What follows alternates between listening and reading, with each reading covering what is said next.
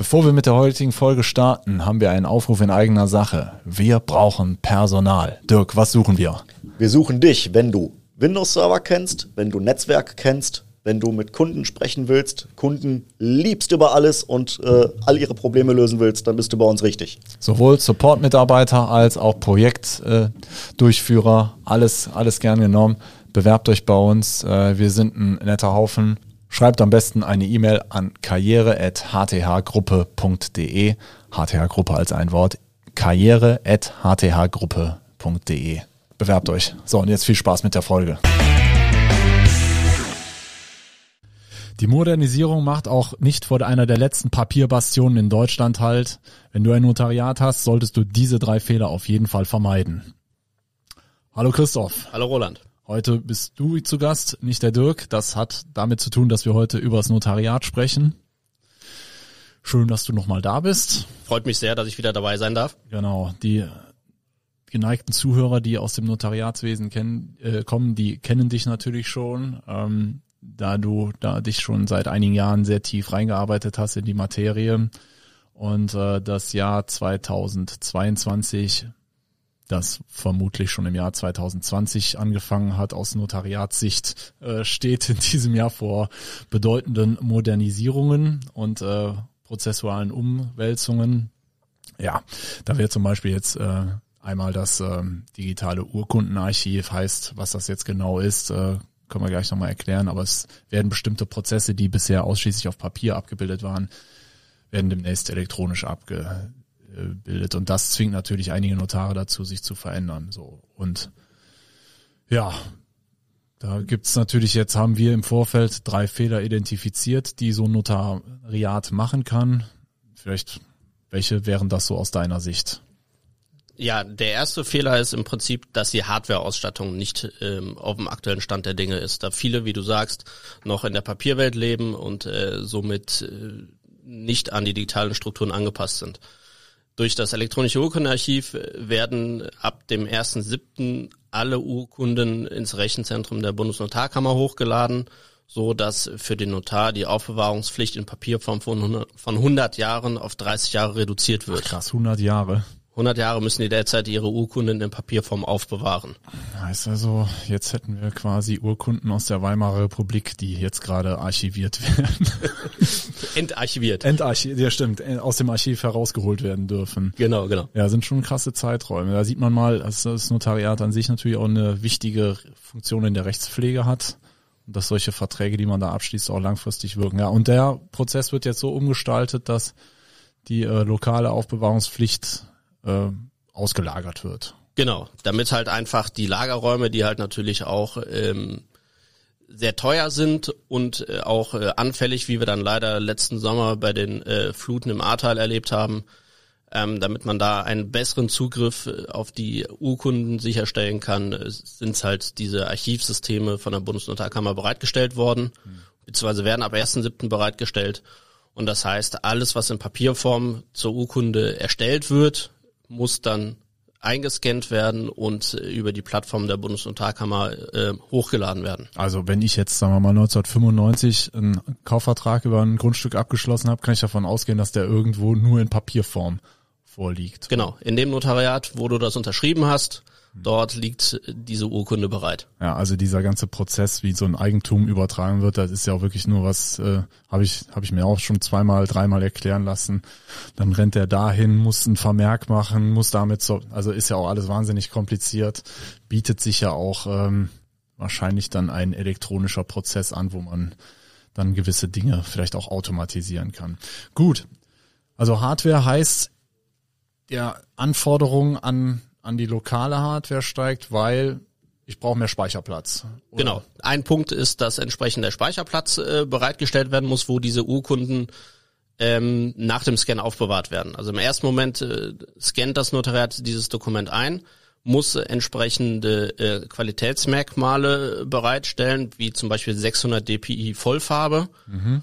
Und ähm, wenn die Urkunde eingescannt wurde, muss sie nachher am Ende des Tages in die Software der Bundesnotarkammer übertragen werden.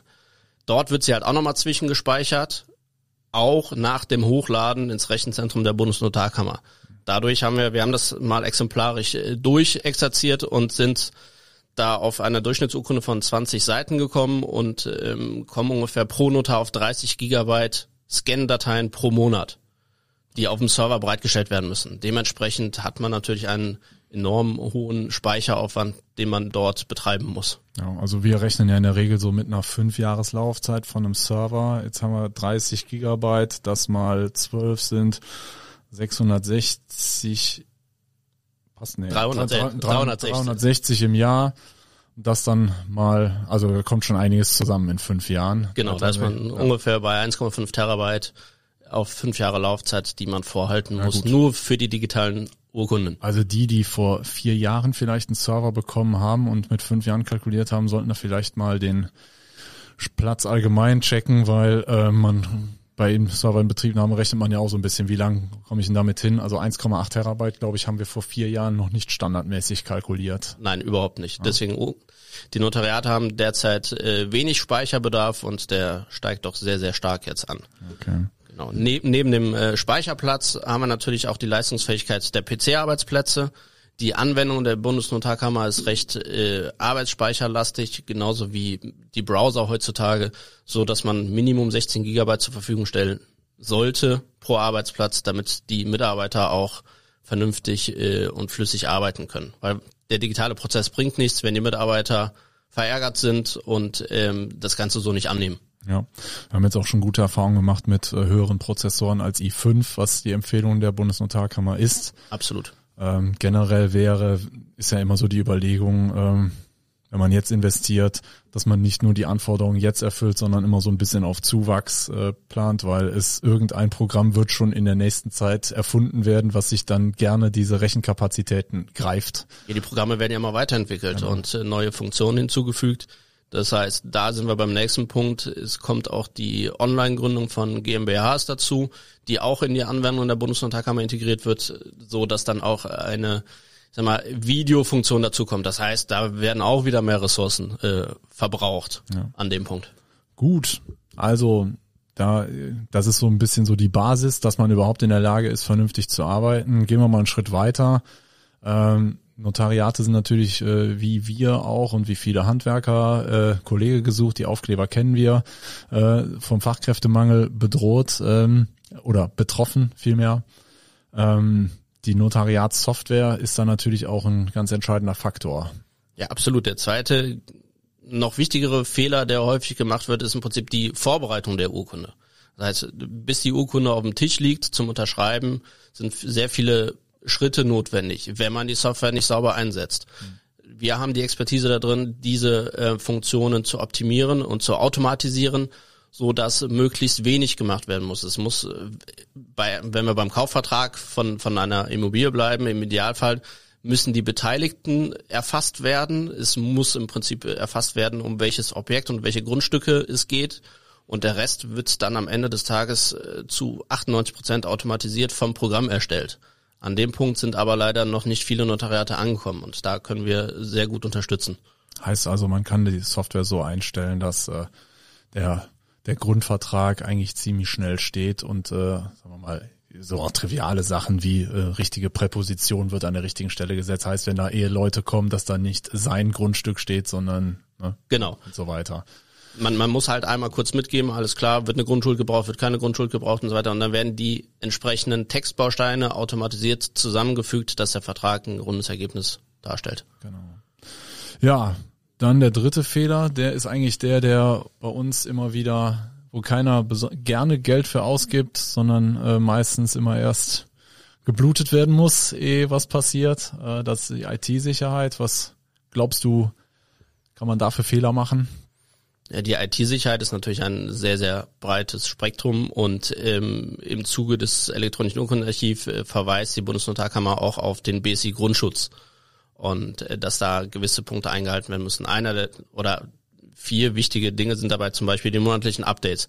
Das heißt, äh, die PCs, also Windows, Office, Notarsoftware und äh, Virenscanner sollten halt immer auf dem aktuellen Stand sein. Virenscanner hat sich ja auch mittlerweile weiterentwickelt. Das heißt, wir haben keinen klassischen Virenschutz, sondern wir haben eine äh, Security Suite, wo dann auch Anti-Malware, Anti-Ransomware äh, mit enthalten ist. Das ist halt sehr, sehr wichtig, dass man dort einen großen, umfangreichen Schutz hat, der auch ähm, immer aktuell ist und entsprechend auch ähm, von jemandem überwacht wird, wenn dort äh, Auffälligkeiten sind, dass sie direkt überprüft und äh, eventuell beseitigt werden. Mhm. Ähm, nach außen hin sollte man sich definitiv mit einer Firewall absichern. Das heißt, es gibt viele Unternehmen, die immer noch meinen, eine Fritzbox wäre entsprechend eine Firewall. Das ist, ähm, ich glaube, ein großer Trugschluss und am Ende des Tages ist es ein Produkt, was nach Hause gehört, aber nicht in eine Firma. Angreifer, wenn sie auf ein Notariat zum Beispiel zugreifen wollen, haben eine Fritzbox relativ schnell über, überwunden, so dass man da große Sicherheitslücken auftut mit. Ähm, und das aus meiner Sicht äh, wichtigste äh, oder der wichtigste Punkt ist die Datensicherung, weil Virenscanner, Firewall und auch Schulung der Mitarbeiter auf ähm, Auffälligkeiten äh, bei Spam und ähnlichem kriegt man nicht zu 100% geschlossen. Deswegen ist das Wichtigste, dass wir eine Datensicherung haben, die vollständig ist und auch regelmäßig überprüft wird und ganz wichtig außer Haus gelagert wird. Mhm. Damit man im Falle des Falles wirklich wieder einen Stand herstellen kann, dass man wieder arbeitsfähig ist. Genau. Ja, ähm, das ist auch ähm, im Prinzip das, was wir äh, von, vom Vertrieb hier immer empfehlen. Einwand ist häufig, brauche ich das denn? Kann ich immer nur sagen, weiß ich nicht. Ja, da sind wir wieder beim, beim äh, Spruch, there is no glory in prevention.